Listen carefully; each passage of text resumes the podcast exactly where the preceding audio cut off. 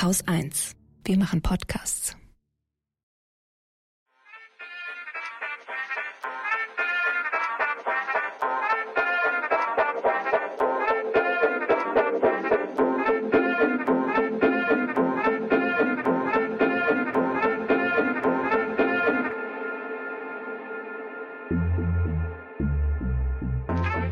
Hallo und herzlich willkommen im Lila Podcast. Heute mit mir, Lena.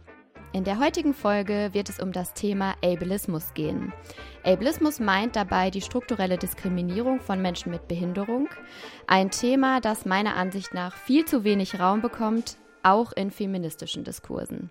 Eigentlich ziemlich komisch, dass Ableismus im Feminismus so häufig marginalisiert oder vergessen wird, denn die Zahlen, die zum Beispiel Gewalt gegen behinderte Frauen darlegen, sind mehr als alarmierend. Das Bundesministerium für Familie, Senioren, Frauen und Jugend schreibt, dass jede dritte bis vierte Frau mit Behinderung in ihrer Kindheit und Jugend sexualisierte Gewalt erfährt und das ist einfach zwei bis dreimal häufiger als bei Frauen im Bevölkerungsdurchschnitt. Auch Diskriminierung und Gewalt in Einrichtungen der Behindertenhilfe gehören laut Bundesministerium zum Alltag vieler Frauen mit Behinderung. Höchste Zeit also, dass wir uns diesem Thema im Lila Podcast näher widmen. Es soll aber nicht vorrangig heute bei uns um körperliche Gewalt gegen Frauen mit Behinderung gehen, sondern vielmehr um behindertenfeindliche Strukturen in der Gesellschaft ganz allgemein und vor allem auch um die Frage, warum diese Strukturen und das ganze Thema Ableismus wichtig auch für feministische Diskurse ist. Diese Fragen beantworte ich wie so oft nicht allein, sondern mit einer Person, die sich mit dem ganzen Thema viel, viel besser auskennt als ich. Heute bei uns zu Gast ist Luisa Laudace. Luisa ist Aktivistin und Beraterin für Inklusion und Antidiskriminierung. Sie lebt in Niedersachsen, ist 25 Jahre alt und hat eine angeborene Behinderung, aufgrund derer sie im Alltag leider einen Haufen Diskriminierungserfahrungen machen muss und die sie irgendwann, so habe ich es gelesen, zum Aktivismus gebracht haben. Denn es fehlt im Bereich Inklusion und struktureller Behindertenfeindlichkeit ganz, ganz viel an Aufklärung.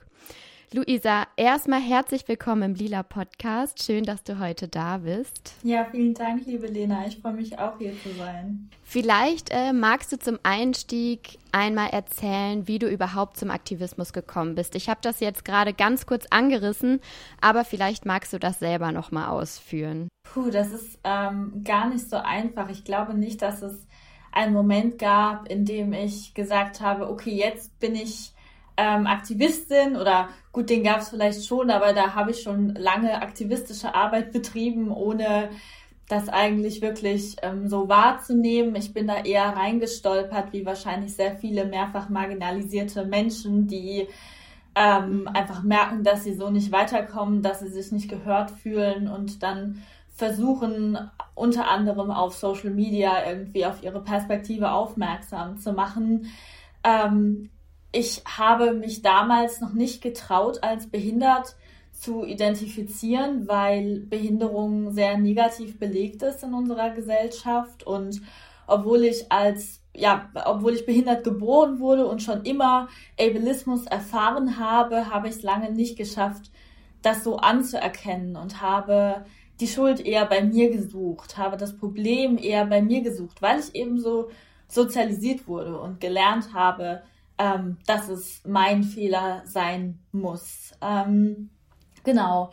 Dann war es irgendwann so, dass es mir gesundheitlich sehr schlecht ging und ich mhm. einfach auf der Suche nach Austausch war. Ähm, wir waren gerade erst umgezogen, ich kannte kaum jemanden in dem neuen Wohnort und irgendwie dachte ich, okay, ich, ich muss jetzt Ausschau halten im Internet nach anderen jungen Menschen, die chronische Erkrankungen und Behinderungen haben. Und wenn ich nur fünf von ihnen treffe, dann hilft mir das vielleicht schon weiter. Und dann habe ich einfach angefangen, auf Instagram so ein bisschen Tagebuch zu führen, jeden Tag irgendwas zu schreiben, was mir gerade so im Kopf, ähm, ja, was mir, was mir gerade so im Kopf herumschwirrt. Und es wurden plötzlich immer mehr Menschen. Und es waren eben nicht nur fünf oder zehn, sondern es waren eben ganz schnell hundert und es waren ganz schnell tausend, die gesagt haben, mir geht's genauso. Ich fühle mich auch ausgegrenzt. Ich ähm, fühle mich immer alleine. Man muss dazu sagen, das ist auch ein Teil des ableistischen Systems. ähm, behinderten Menschen zu spiegeln, dass sie die Ausnahme sind, dass sie alleine mit ihrer Situation sind. Ähm, und das war mhm. eine ganz überwältigende Zeit für mich, weil ich gemerkt habe, hey, ich bin gar nicht alleine und vielleicht bin ich auch gar nicht schuld an diesen ganzen Dingen, die passieren. Und ähm, vielleicht hat das auch irgendwie System dahinter. Und ja, dann habe ich mich immer mehr über Ableismus informiert, hauptsächlich im englischen, äh, englischsprachigen Bereich. Ähm, in Deutschland war das einfach mhm. so gut wie nicht vertreten. Wenn du Ableismus gegoogelt hast, hast du sehr wenige Treffer bekommen. Auf Instagram war noch gar nichts darüber eigentlich zu finden. Und ja, dann habe ich angefangen, darüber aufzuklären, weil ich dachte, hey, wenn, wenn doch kaum jemand davon weiß, da, da, das kann ja nicht sein. Also es gibt wahrscheinlich so viele Menschen, die sich so schuldig gerade fühlen und denen es genauso scheiße geht wie mir ähm, und die einfach gar nicht wissen, dass sie gar nicht das Problem sind. Ja, ich würde sagen, so hat ähm, das irgendwie seinen Lauf genommen und dann haben immer mehr Menschen auf Instagram interessant gefunden, was ich da mache. Und ähm, ja, da, darum bin ich auch bis heute noch sehr dankbar, da mittlerweile so eine Plattform zu haben, auf der ich mich äußern kann. Jetzt sind wir schon mittendrin eigentlich im Thema und du hast auch gerade schon und ich auch in meiner Anmoderation gerade schon ganz oft auch mit dem ähm, Begriff gearbeitet, Ableismus. Vielleicht können wir das jetzt am Anfang der Folge noch mal kurz per Definition klären, was wir damit jetzt im Laufe der Folge meinen oder was ihr eben auch als AktivistInnen mit dem Begriff Ableismus meint. Das ist sehr schwierig, aber ich versuche es immer so zu erklären, dass Ableismus die strukturelle Diskriminierung behinderter und chronisch kranker Menschen ist. Ähm, es wird oft beschrieben als das Reduzieren auf Fähigkeiten, das finde ich aber ganz schwierig, denn Ableismus ist viel komplexer und es geht gar nicht nur um tatsächliche Fähigkeiten, sondern auch um zugeschriebene Fähigkeiten oder eben das Nichtverfügen von Fähigkeiten. Mhm. Ähm, es geht also ganz viel um Stigmatisierung und um Narrative, wie bei vielen anderen Ismen eben auch. Ähm, wir haben gewisse Vorurteile, wir haben gewisse Bilder, die hauptsächlich von nicht behinderten Menschen geprägt mhm. wurden und die immer weiter quasi reproduziert werden durch Medien, durch äh, Filme. Und ähm, so bauen wir quasi ein, ein festes Bild von behinderten Menschen auf, das ähm, ja, in, in seiner Struktur unfassbar diskriminierend und problematisch ist und teilweise auch bis in den Nationalsozialismus zurückreicht von, von den ähm, Denkansätzen her. Also ein unheimliches, unheimlich komplexes Thema, das so ganz, ganz viele oder eigentlich alle Bereiche in der Gesellschaft so ein bisschen durchdringt. Was beschäftigt dich denn ganz persönlich als Aktivistin am meisten innerhalb dieses riesigen Spektrums? Also gibt es so ein Herzensthema, nenne ich das jetzt einfach mal, oder vielleicht auch ein Thema, wo du den größten Bedarf an Aufklärung aktuell siehst? Mhm. Das ist immer ganz schwierig, weil wenn es überall brennt, dann weiß man nicht so genau, wo man als erstes löschen soll. Ähm, aber ich muss ganz ehrlich sagen, auch wenn ich natürlich viel Aufklärungsarbeit für nichtbehinderte Menschen leiste, ist es mir ein riesiges Anliegen, hauptsächlich behinderte Menschen anzusprechen, weil wir es einfach gewohnt sind, dass auf dieser Welt Inhalte nicht für uns gemacht werden. Wir werden nicht mitgedacht, wir werden nicht gesehen und wir werden auch eben nicht angesprochen. Und deshalb ist es mir tatsächlich neben der Aufklärungsarbeit, die unbedingt nötig ist, ähm, auch einfach ein Bedürfnis, behinderte Menschen abzuholen und ihnen zu zeigen, dass sie nicht alleine sind. Und ich glaube, in dieser Zeit damals habe ich mir einfach vorgenommen, dass ich versuchen möchte zu verhindern, dass sich andere Menschen noch jemals so lange so schlecht fühlen müssen, wie ich mich damals gefühlt habe, weil ich einfach alleine mit der Situation war. Ja, da helfen ja auf jeden Fall heute die sozialen Netzwerke so ein bisschen. Du hast das ja anfangs auch beschrieben, ne, dass man sich da einfach digital vernetzen kann und Erfahrungsberichte von anderen ähm, lesen und hören kann, die einem auch persönlich helfen können, egal welche Geschichte man so hat. Ne? Und, ja, und. Instagram muss man auch sagen, ist ähm, eine Art Sprachrohr für ganz viele behinderte Menschen, die so nicht teilhaben können. Also es gab viele Zeiten auch bei mir, da hätte ich nicht auf irgendeiner Bühne stehen können und einen Vortrag halten können oder überhaupt irgendwie das Haus verlassen können. Und trotzdem konnte ich vom Sofa aus im Liegen irgendwie meine Messages weiterbringen und ähm, nach außen tragen. Und so geht es ganz vielen behinderten Menschen auch konstant. Also deshalb bin ich auch immer sehr dagegen zu sagen, das ist das echte Leben und das ist Social Media, was mhm. man sehr oft hört, weil Social Media einfach oft einen großen Teil des Lebens für behinderte und chronisch kranke Menschen darstellt. Heute wollen wir ja vor allem bei das Thema sprechen, inwiefern sich Sexismus und Ableismus überschneiden und eben auch, das hatte ich eingangs schon gesagt, warum im Feminismus die Dimension Ableismus so oft vergessen oder nicht mitgedacht wird und warum das aber ganz, ganz wichtig ist, dass Feministinnen das tun. Ähm, jetzt hast du gerade schon beschrieben, was dich als Aktivistin beschäftigt. Was beschäftigt dich denn als Feministin oder anders gefragt, wo siehst du dich im Alltag als Frau und speziell als Frau mit Behinderung diskriminiert? Ähm, ich versuche immer zu erklären, dass ich dafür nicht mal das Haus verlassen muss, denn ähm, es kann ein Anruf kommen, es kann ein Brief von der Krankenkasse kommen, die mich wieder dazu auffordert, mich zu rechtfertigen beispielsweise. Ähm, ich mache den Fernseher an, jemand benutzt behindert als Schimpfwort oder andere diskriminierende Worte. Ableismus ist überall da, wo Menschen sind und wahrscheinlich kann man das auf alle Ismen übertragen. Genauso ist Sexismus wahrscheinlich überall, wo Menschen sind. Wenn du das so beschreibst, was fehlt dir dann in feministischen Diskursen oder was würdest du dir da wünschen? Ich habe oft nicht den Eindruck, dass behinderte Menschen überhaupt mitgezählt werden dass sie überhaupt als marginalisierte Gruppe wahrgenommen werden, obwohl wir eine der größten marginalisierten Gruppen weltweit darstellen.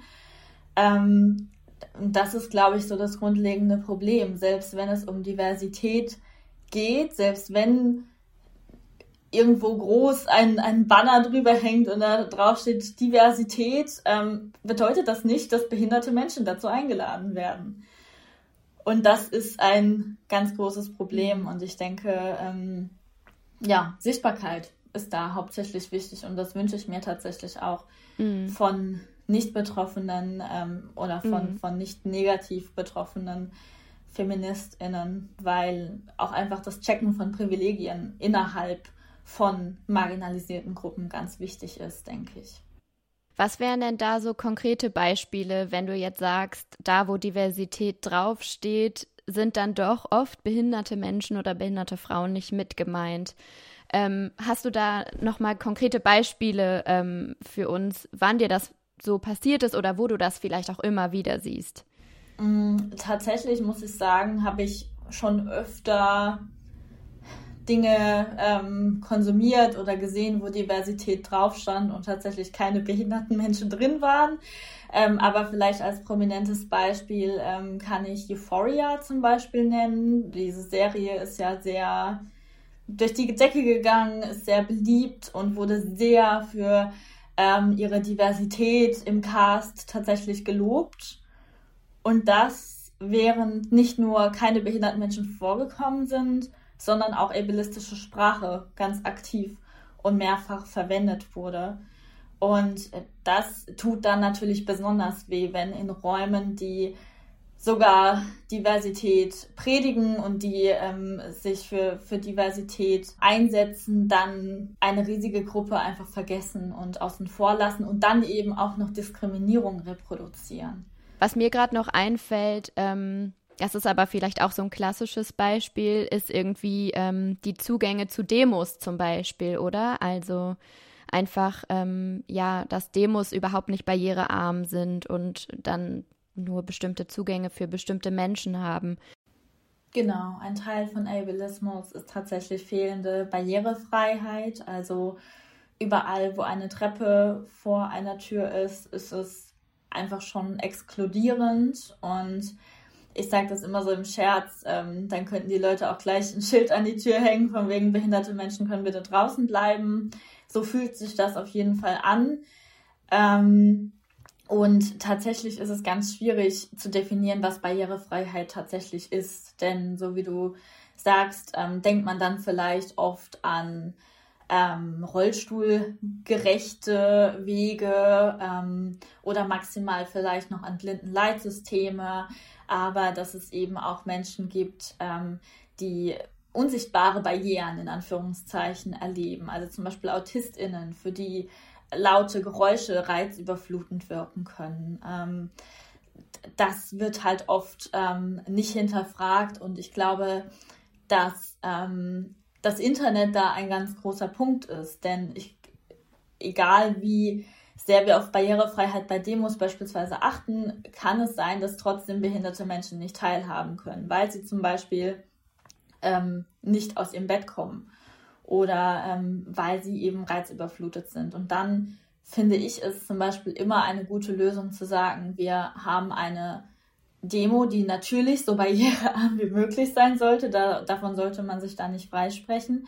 Aber gleichzeitig sollten wir auch ein Angebot für behinderte Menschen machen, die zu Hause sind und die eben nicht, für die es nicht möglich ist, auf die Straße zu gehen. Gerade jetzt auch in Corona-Zeiten. Also das wird leider so wieder vergessen und es wird viel von Demos gesprochen. Ich sehe viele Menschen, die jetzt auf Konzerten sind und das entspricht nicht der Lebensrealität von vielen behinderten und chronisch kranken Menschen, weil sie zur Risikogruppe gehören, wie ich auch, und ähm, sich seit Jahren isolieren müssen und selbst kleine Familienfeste schon zur großen Gefahr werden und dann so eine Demo auf der Straße mit vielen Menschen einfach nicht realisierbar ist. Also das, was die breite Bevölkerung äh, jetzt im, im Lockdown erfahren hat, erleben viele behinderte Menschen eigentlich jeden Tag, oder? Ja, ich finde den Vergleich immer so ein bisschen schwierig, weil ähm, ich habe am Anfang der Pandemie gesagt, dass diese Art von FOMO natürlich fehlt, also diese Fear of Missing Out, wenn alle zu Hause bleiben müssen. Stimmt, ja. Mhm. Aber ähm, für uns war es dann einfach nochmal verschärfter, muss man sagen. Das ist normal, dass sich in Krisen die ähm, strukturelle Diskriminierung von marginalisierten Gruppen immer nochmal verstärkt und verschärft ähm, so dass wir uns auch wahrscheinlich in Lockdowns noch mal mehr isolieren mussten als ähm, nicht behinderte Menschen oder Menschen, die nicht zur Risikogruppe gehören zumindest. Und wir erleben das aber auch, während die Welt draußen weitergeht und während Konzerte stattfinden, während sich Familienmitglieder wieder zu großen Festen treffen. Also das eine höre ich jetzt raus, ähm, sind die mangelnden Zugänge beziehungsweise die mangelnde Barrierearmut. Ähm, einfach was gesellschaftliche Teilhabe angeht, äh, kulturelle Teilhabe, Teilhabe an Demos hatten wir jetzt gerade als Beispiel etc. Und das andere, was ja aber auch ein großes Problem ist, ist, dass Ableismus als Diskriminierungsform grundsätzlich oft nicht mitgedacht wird. Also behinderte Menschen müssten ja von vornherein auch mit viel mehr mit integriert werden in ja also dahin wo Entscheidungen getroffen werden dahin wo Dinge geplant werden oder wo Diskurse stattfinden. Ja ähm, grundsätzlich glaube ich dass das eine nicht ohne das andere geht. Also wir brauchen erst Sichtbarkeit und wir brauchen erst ähm, Aufmerksamkeit für das Thema Ableismus und schätzungsweise können wir ähm, erst dann auch damit rechnen, hoffentlich ähm, in, in Diskurse mehr ähm, einbezogen zu werden. Aber es ist natürlich auch so, dass die Community auch irgendwann wirklich ungeduldig wird, weil wir unfassbar viel Aufklärungsarbeit leisten. Ähm, beispielsweise jähren sich morgen ähm, die Morde in Potsdam, wo ähm, vier behinderte Menschen von ihrer Pflegerin ermordet wurden. Und der Aufschrei bleibt aus. Also ich hatte heute Morgen den Fernseher an, ich habe keinen einzigen Bericht darüber gesehen. Die Berichterstattung letztes Jahr war unfassbar ableistisch und ähm, es wurden sämtliche Narrative gefühlt bedient, während behinderte Menschen überhaupt nicht zu Wort kamen. Und dieses Jahr ähm, machen wir wieder die Aufklärungsarbeit und müssen selbst auf die Ermordung von Mitgliedern unserer eigenen Community aufmerksam machen, weil es einfach sonst keiner tut. Mhm. Und ich glaube, das alleine zeigt schon den Stand, den wir jetzt gerade haben. Hättest du dir da mh, hm, oder vielleicht auch gar nicht jetzt nur auf den Fall in Potsdam bezogen, sondern insgesamt, ähm, würdest du dir da auch von feministischen Diskursen was anderes wünschen, weil du vorhin auch sagtest, auf Instagram beispielsweise fehlt der Aufschrei gerade in Gänze? Ja, total. Also ähm, es ist immer ein schmaler Grad, ob man über Menschen spricht oder mit Menschen. Mhm. Das ist klar. Also ich wünsche mir jetzt nicht, dass ähm, Feministinnen das Thema für sich claimen und ähm, quasi das Wissen, was sie sich von uns aneignen, als ihr eigenes ausgeben. Ähm, aber es ist unfassbar wichtig, dass wir überhaupt erstmal mit in den Diskurs aufgenommen werden, dass wir eingeladen werden, wie zum Beispiel heute für diesen Podcast, ähm, dass, dass wir einfach mit am Tisch sitzen und ähm, mit diesen ja, mit, mit anderen marginalisierten Menschen ähm, über unsere gemeinsamen, aber auch unterschiedlichen Perspektiven sprechen können. Ein Thema, was äh, mir in Vorbereitung nochmal so kam, ähm, an dem ich Ableismus im im Feminismus so, so deutlich finde, ähm, ist das Thema Schwangerschaftsabbrüche. Ich weiß nicht, ähm, wie es dir geht, aber ich habe das Gefühl, Schwangerschaftsabbrüche werden generell ja gesellschaftlich einfach häufig tabuisiert. Sie sind ja auch immer noch de facto verboten. Nur wenn es um eine Schwangerschaft mit Kindern mit Behinderung geht, werden Schwangerschaftsabbrüche dann trotzdem normalisiert. Zu diesem ganzen Diskurs gehört ja auch die Pränataldiagnostik, also so vorgeburtliche Untersuchungen.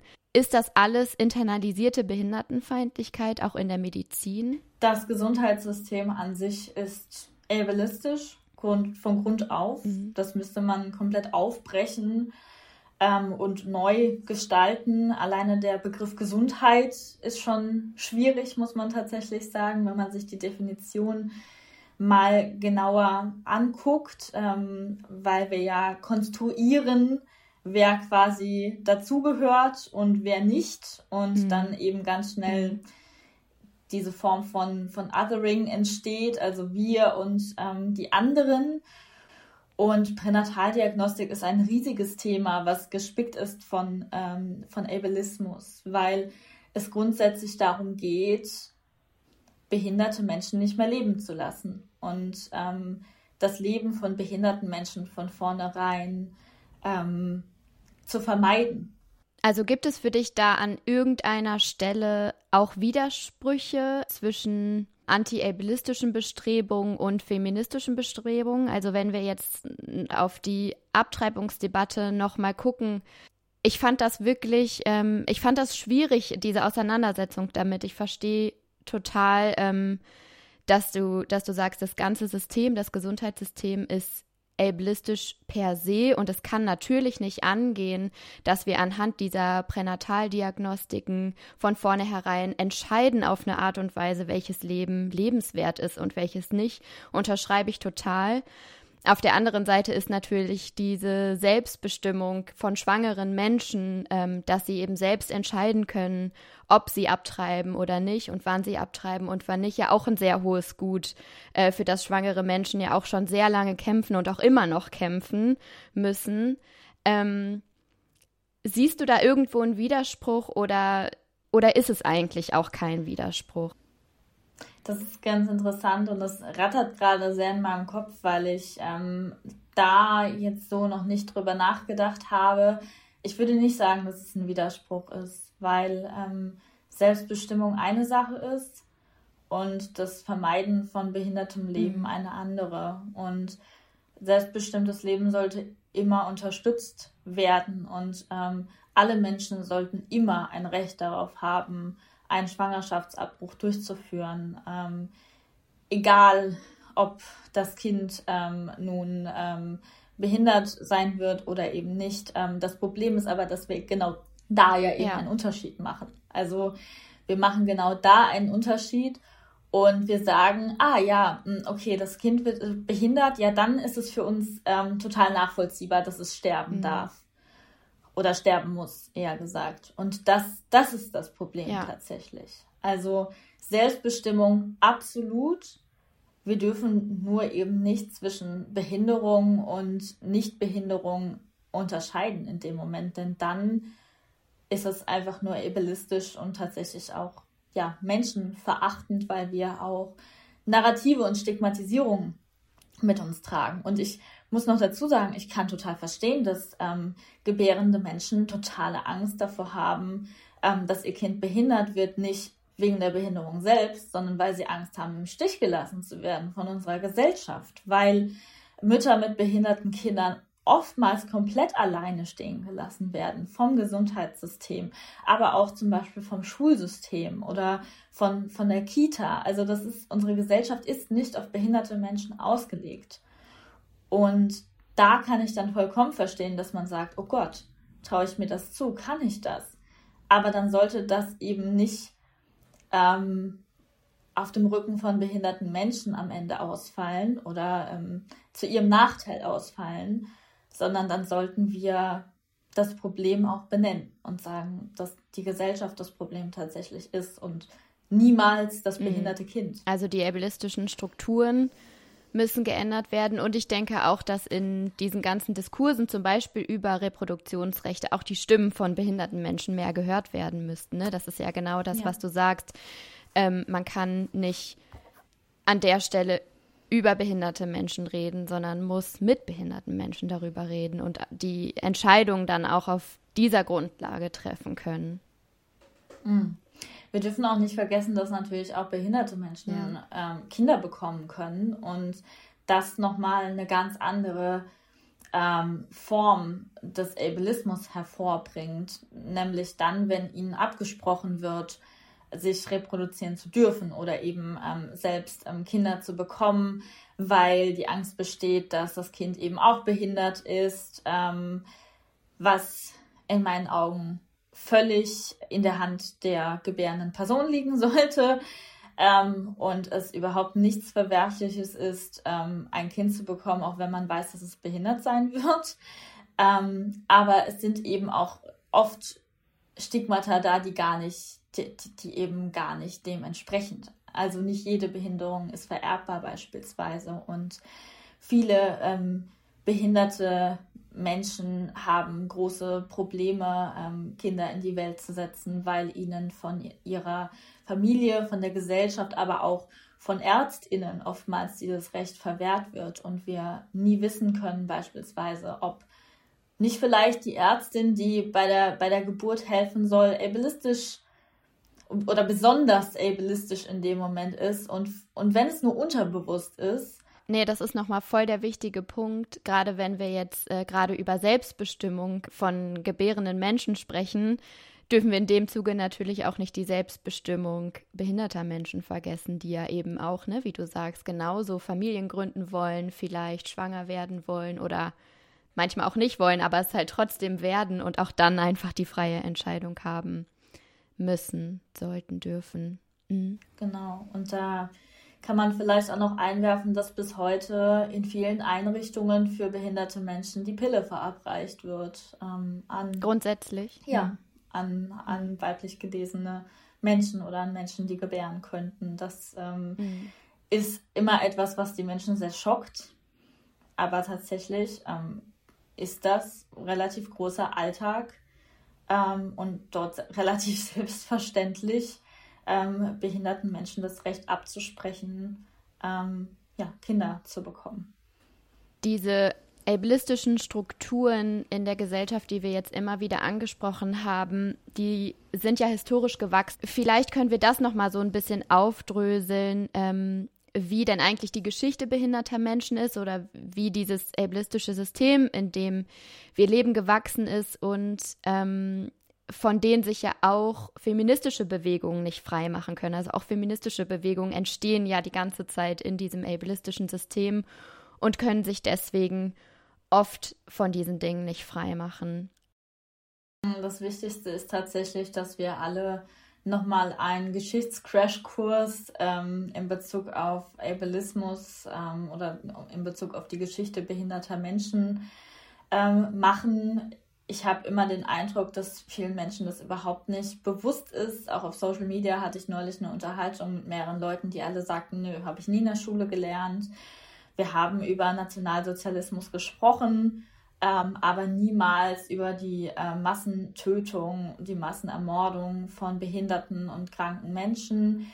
Ähm, gleichzeitig muss man auch dazu sagen, dass in der ähm, sogenannten NS-Euthanasie, man muss sagen, Euthanasie ist ein Euphemismus für, also es bedeutet schöner Tod, aber es war einfach nur die Ermordung behinderter Menschen.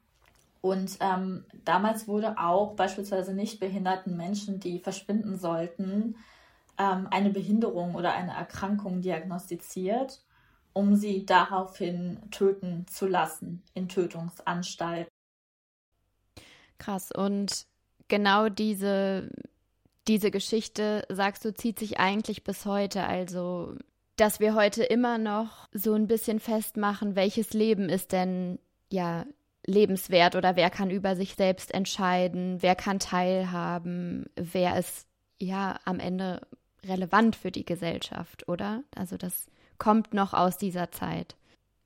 Ja, wir, wir sind alle letzten Endes mit Denkmustern sozialisiert, die aus dieser Zeit, aber auch schon aus der Zeit davor irgendwie kommen, die sich oft damit begründen lassen, ohne dass uns das überhaupt bewusst ist. Also mir ist es immer ganz wichtig zu sagen, Ableismus braucht keine Intention. Ich bin nicht nur ableistisch oder das können wir schätzungsweise auch wieder auf alle Ismen übertragen, nur weil ich das jetzt ähm, wollte und weil ich das beabsichtigt habe. Und ich glaube, das alleine zu verstehen, zu sehen, so, wir sind alle so sozialisiert, wir haben alle schon mal ableistische Sachen gemacht und gesagt.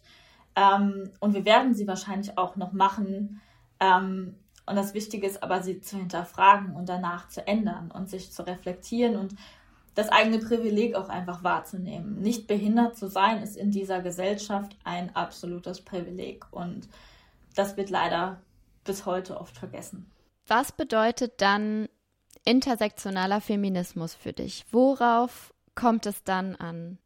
Mm, das bedeutet, dass Platz für alle Perspektiven ist und ähm, für alle Lebenssituationen. Ich meine, es ist letzten Endes so komplex ähm, in Bezug auf Klassismus beispielsweise. Viele behinderten Menschen sind von Armut betroffen. Behinderte Menschen generell sind viel stärker von Armut betroffen und ähm, haben es auf dem Arbeitsmarkt oft nicht leicht. Das heißt, auch das ist so ein Faktor, der dann oft ähm, vergessen wird. Dann natürlich noch andere Marginalisierungen. Mhm. Es gibt auch behinderte BPOC, es gibt behinderte queere Menschen. Das wird alles leider vergessen und ich habe so das Gefühl, oft werden so maximal zwei Marginalisierungen irgendwie so gesehen. Also okay, Frau und behindert, mhm. aber dann wird es irgendwie schon wieder kompliziert.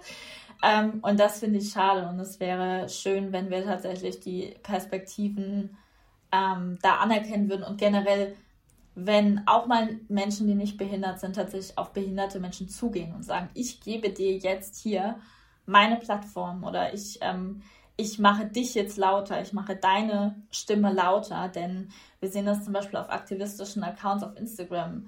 Die aktivistischen Accounts von behinderten Menschen sind relativ klein, muss man sagen. Ähm, auch wenn sie, wenn sie viel leisten, ist es nicht andersweise so, dass, ähm, dass da genauso viele Menschen kommen wie jetzt bei anderen aktivistischen Themen. Und das sollte sich ändern, denn wir sollten uns alle dafür verantwortlich fühlen. Also das ist, glaube ich, eine große Sache. Ich wünsche mir von anderen Feministinnen, aber generell von der ganzen Gesellschaft, ähm, dass sie Verantwortung tragen und wissen, dass sie von dem System Ableismus mhm. profitieren, ob sie das wollen oder nicht. Und dass es deshalb auch an ihnen ist, dieses System zu zerschlagen. Ja, voll. Und einerseits denke ich, dass es da ganz viel an, an Aufklärung fehlt und ganz viel Wissen einfach noch nicht da ist, auch bei anderen Aktivistinnen, die sich zum Beispiel für ähm, für feministische Themen stark machen ähm, oder auch für antirassistische Ste Themen stark machen und so weiter. Und gleichzeitig ähm, habe ich aber auch das Gefühl, dass bei einigen Themen dann die Verantwortung auf die Individuen dann oft übertragen wird, anstatt das Problem an der strukturellen Wurzel zu packen. Zum Beispiel, wenn es um Barrierearmut auf sozialen Netzwerken oder auf Plattformen wie Instagram zum Beispiel geht. Ich denke da jetzt an die Untertitelung mhm. zum Beispiel von Instagram Stories oder so. Oder dass man eben die Bilder ähm, beschreibt, die man hochlädt ähm, auf Instagram und so weiter. Und Das liegt natürlich in der Verantwortung erstmal der jeweiligen Seitenbetreiberinnen selbst, aber schon ja auch in der Verantwortung der Plattform, oder? Also müsste nicht Instagram an sich die Strukturen besser bereitstellen, um inklusiver zu sein, um barrierearmer zu sein? Mhm. Grundsätzlich ähm, auf jeden Fall. Das ist so ein Zusammenspiel, denke ich. Also erstmal zu dem ersten Punkt, zu der Verantwortung von ähm, jeder oder jedem einzelnen Userin. Das ist tatsächlich ähm, eine Sache. Ich habe oft das Gefühl, dass viele nicht behinderte Menschen gar nicht denken, dass behinderte Menschen ihre Dinge konsumieren, ihre Inhalte konsumieren, weil behinderte Menschen eben so dermaßen von der Gesellschaft abgegrenzt werden, dass viele Menschen eben gar nicht davon ausgehen, dass behinderte Menschen auf Social Media sind, ähm, ja, auch mal irgendwie einen Rabattcode für, für irgendeinen Shake haben wollen oder so, jetzt mal so als Beispiel. Ähm, und das wird, glaube ich, oft einfach vergessen. Gleichzeitig würde ich aber auch sagen, ist es natürlich auch mit in der Verantwortung von Plattformen. Ähm, warum ist es zum Beispiel nicht so, dass ein Alternativtext Pflicht wird? Dass man vielleicht gar nicht posten kann, bevor man nicht etwas in den Alternativtext eingetragen hat. Dass Instagram vielleicht generell oder alle sozialen Netzwerke ein paar Kampagnen dazu machen und sagen, guck mal, wisst ihr eigentlich, dass wir hier dieses Tool haben? Ähm, weil wir uns bis heute tatsächlich auch noch den Mund fusselig reden, um Menschen zu erklären, wie sie jetzt einen Alternativtext einstellen, warum das überhaupt nötig ist, Gleichzeitig stellen wir den Alternativtext dann oft noch in die Kommentare, weil Instagram dann oft nicht so funktioniert, wie es sollte und der hinterlegte Alternativtext dann manchmal nicht abrufbar ist. Also das sind, sind alles einfach Probleme, die natürlich von der Plattform ausgehen. Ähm, Live-Calls, warum kann man die ähm, nicht untertiteln? Es gibt sicherlich Programme, die das mittlerweile eigentlich können sollten ähm, oder auch für Stories. Ich weiß, dass es im englischsprachigen Raum jetzt langsam so ein Tool geben soll. Ähm, aber jetzt so in der, in der deutschsprachigen ähm, Bubble habe ich das noch nicht gesehen und ähm, deshalb muss man sich dann oft eine App kaufen oder es halt per Hand ähm, untertiteln, was man tun sollte. auch jetzt schon, auch ohne die Hilfe von Instagram, aber es wäre natürlich sinnvoll und hätte einen viel größeren Impact, wenn die Plattform von sich aus auch sich dahinter stellen würde und nicht sagen würde, wir stellen jetzt die Möglichkeiten, Alternativtext einzustellen, ganz unten, ganz hinten, irgendwo hin, wo du erst fünfmal auf irgendeinen Button drücken musst, bis du es überhaupt findest, sondern wirklich zu sagen, so, hier sollten alle teilhaben können und ähm, deshalb habt ihr das jetzt auch so und so mitzumachen. Du hast ja auch, ich glaube, vor kurzem erst nochmal eine eigene Plattform gegründet, neben deinem ähm, Instagram-Kanal, den du ja auch sehr, sehr aktiv äh, betreibst, und zwar die Plattform Angry Cripples.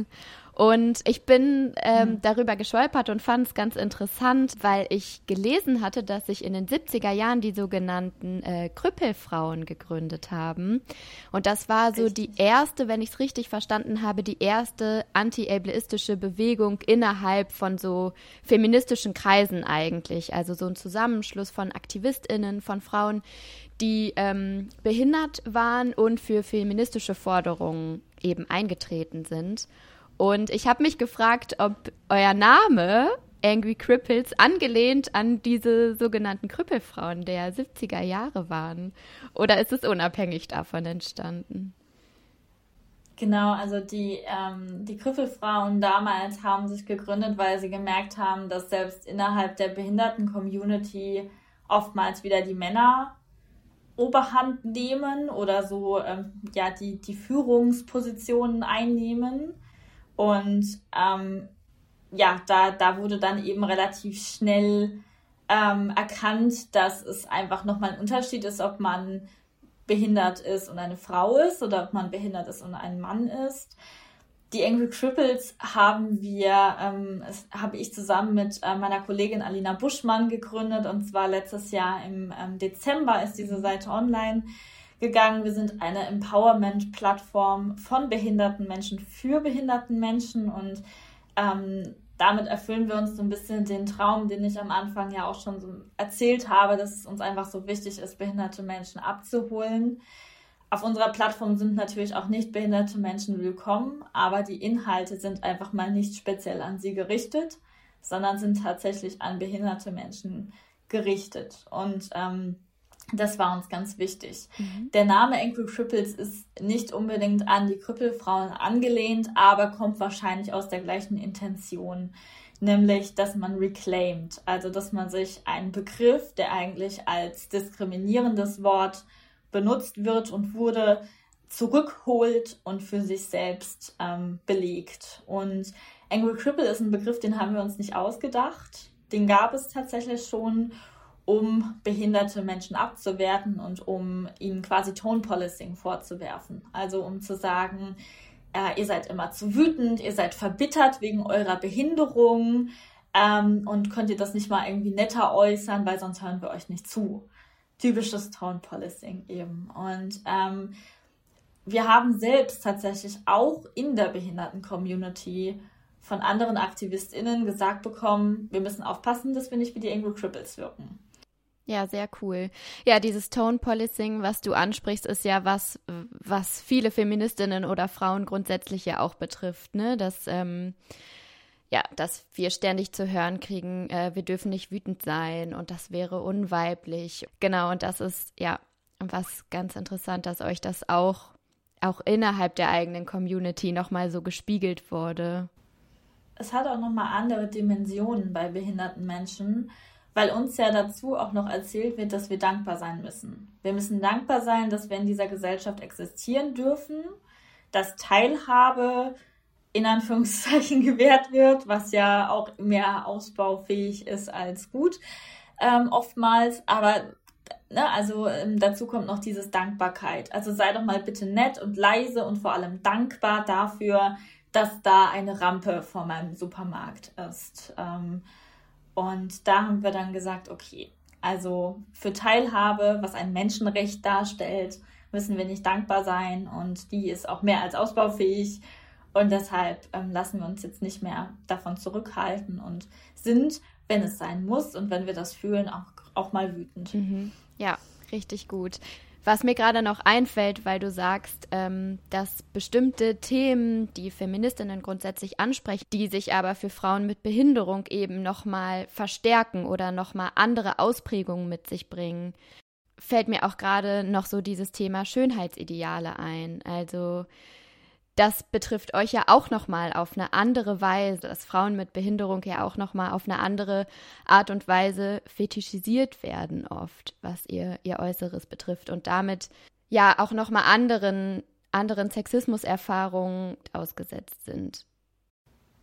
Richtig, also die eine Sache ist die ähm, Fetischisierung und auch Sexualisierung ähm, von Behinderungen. Das gibt es tatsächlich. Ähm, ich weiß noch gerade, als ich angefangen habe mit Instagram, ähm, habe ich sehr viele Anfragen bekommen, auch viel von FußfetischistInnen beispielsweise, ähm, weil dort die Auffassung besteht, dass die Füße einer Rollstuhlfahrenden Person besonders rein sind. Ähm, es ist sehr ekelhaft, ich weiß. Und ähm, das ist ähm, sehr, sehr schwierig. Ich kenne das auch von ähm, vielen Bekannten ähm, aus meiner Community, dass sie auf verschiedene Arten und Weisen ähm, fetischisiert werden, je nachdem, welche Behinderung sie eben auch haben. Dazu ähm, dürfen wir auch nicht vergessen, dass behinderte, äh, weiblich gelesene Personen einfach viel mehr von sexualisierter Gewalt betroffen sind. Das hast du ja schon am Anfang erwähnt. Ähm, da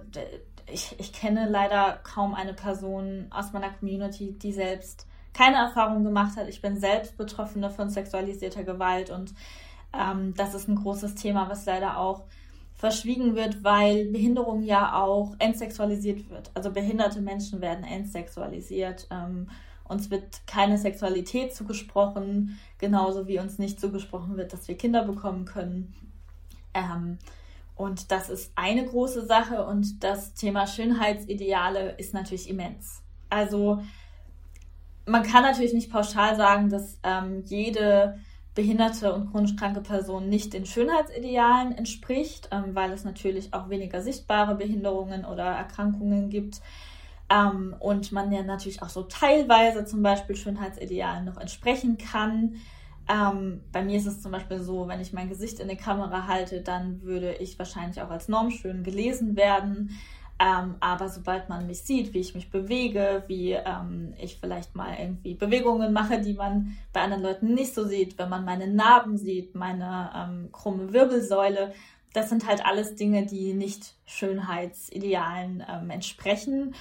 Und ich glaube generell auch dieser, dieser ganze Sport, dieses ganze Sportthema, dieses ganze, ähm, wenn man irgendwie von innen oder also wenn man wenn man irgendwie gesunde Dinge macht, dann ist man auch gesund. Also diese ganzen ekelhaften Life Coach Dinge, die ja oft leider auch irgendwie so in feministischen Kreisen vertreten werden durchaus. Ähm, das ist ganz ganz schwierig tatsächlich. Also ähm, generell als behinderte Frau und auch als behindertes Mädchen schon habe ich mich nie schön genug gefühlt. Ich habe mich auch nie identifiziert tatsächlich mit irgendjemandem in der Bravo oder auf irgendeinem Plakat. Ähm, deshalb ist es zum Beispiel auch, würde ich sagen, ganz wichtig, dass behinderte Menschen eben auch dort stattfinden, ohne Stigmatisierung, ähm, in Werbung stattfinden, dass Jugendliche sich gesehen fühlen und repräsentiert fühlen tatsächlich. Da sind wir jetzt eigentlich auch noch mal oder schon wieder bei den Wünschen. Ähm, Vielleicht wäre das jetzt noch mal meine Abschlussfrage an dich.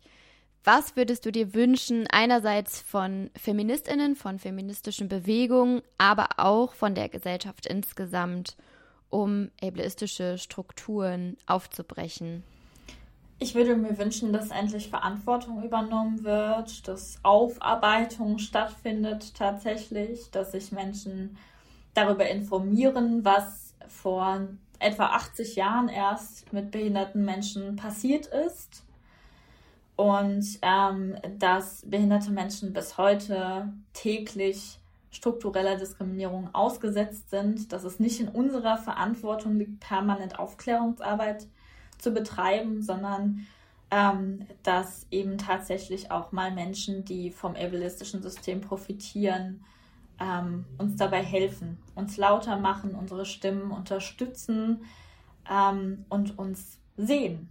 Also Sichtbarkeit ist da, glaube ich, einfach ein riesiges Thema, weil Ableismus bisher einfach ähm, seltenst mit aufgezählt wird, wenn es um Ismen geht, seltenst mitgedacht wird, wenn es um Intersektionalität geht, um Diversität. Ähm, und ich glaube, das ist der erste, nächste Schritt Sichtbarkeit und ähm, ja, uns, uns zuhören vor allem. Also ich kann nur allen, die hier zuhören, empfehlen oder ich würde alle bitten, wirklich behinderten Menschen zu folgen und ihre Lebensrealität und ihre Perspektive einfach mitzudenken. Das Schlusswort unterschreibe ich auf alle Fälle. Mhm. Ähm, Luisa, wir sind am Ende der Sendung angekommen. Vielen, vielen Dank, dass du heute bei uns warst und deine Erfahrungen und vor allem auch deine Expertise mit uns geteilt hast. Ähm, ich habe sehr viel lernen dürfen und nun bleibt mir am Ende ja eigentlich nur noch ein paar letzte Hinweise loszuwerden für unsere HörerInnen. Ähm, wenn ihr, liebe HörerInnen, den Lila Podcast unterstützen wollt, dann folgt uns gerne auf unseren Social Media Kanälen auf Twitter oder Instagram. Wir freuen uns dort immer über Feedback von euch und präsentieren euch auch jede Woche Montag einen feministischen Buchtipp von uns. Es lohnt sich also, dort vorbeizuschauen. Helft uns außerdem gerne, den Podcast auch in Zukunft weiterzuführen, indem ihr uns finanziell unterstützt, wenn ihr das könnt. Das geht über Steady, über Patreon oder per Direktüberweisung. Alle Infos dazu findet ihr auf lila-podcast unterstützen. Es gibt außerdem gerade ganz aktuell Lila Podcast Merch, den ihr kaufen könnt. Der ist designt von der tollen Künstlerin Laura Breiling. Ihr findet äh, Pullis, Shirts und Beutel von uns auf lila-podcast.merchandise.kaufen. Der Lila Podcast ist eine Produktion von Haus 1. Am Mikrofon heute war Lena Sindermann. Die Redaktion dieser Sendung leitete Susanne Klingner. Sounddesign und Musik sind von Katrin Rönecke und unser tolles Cover ist von Slinger Illustration. Bis bald, macht's gut.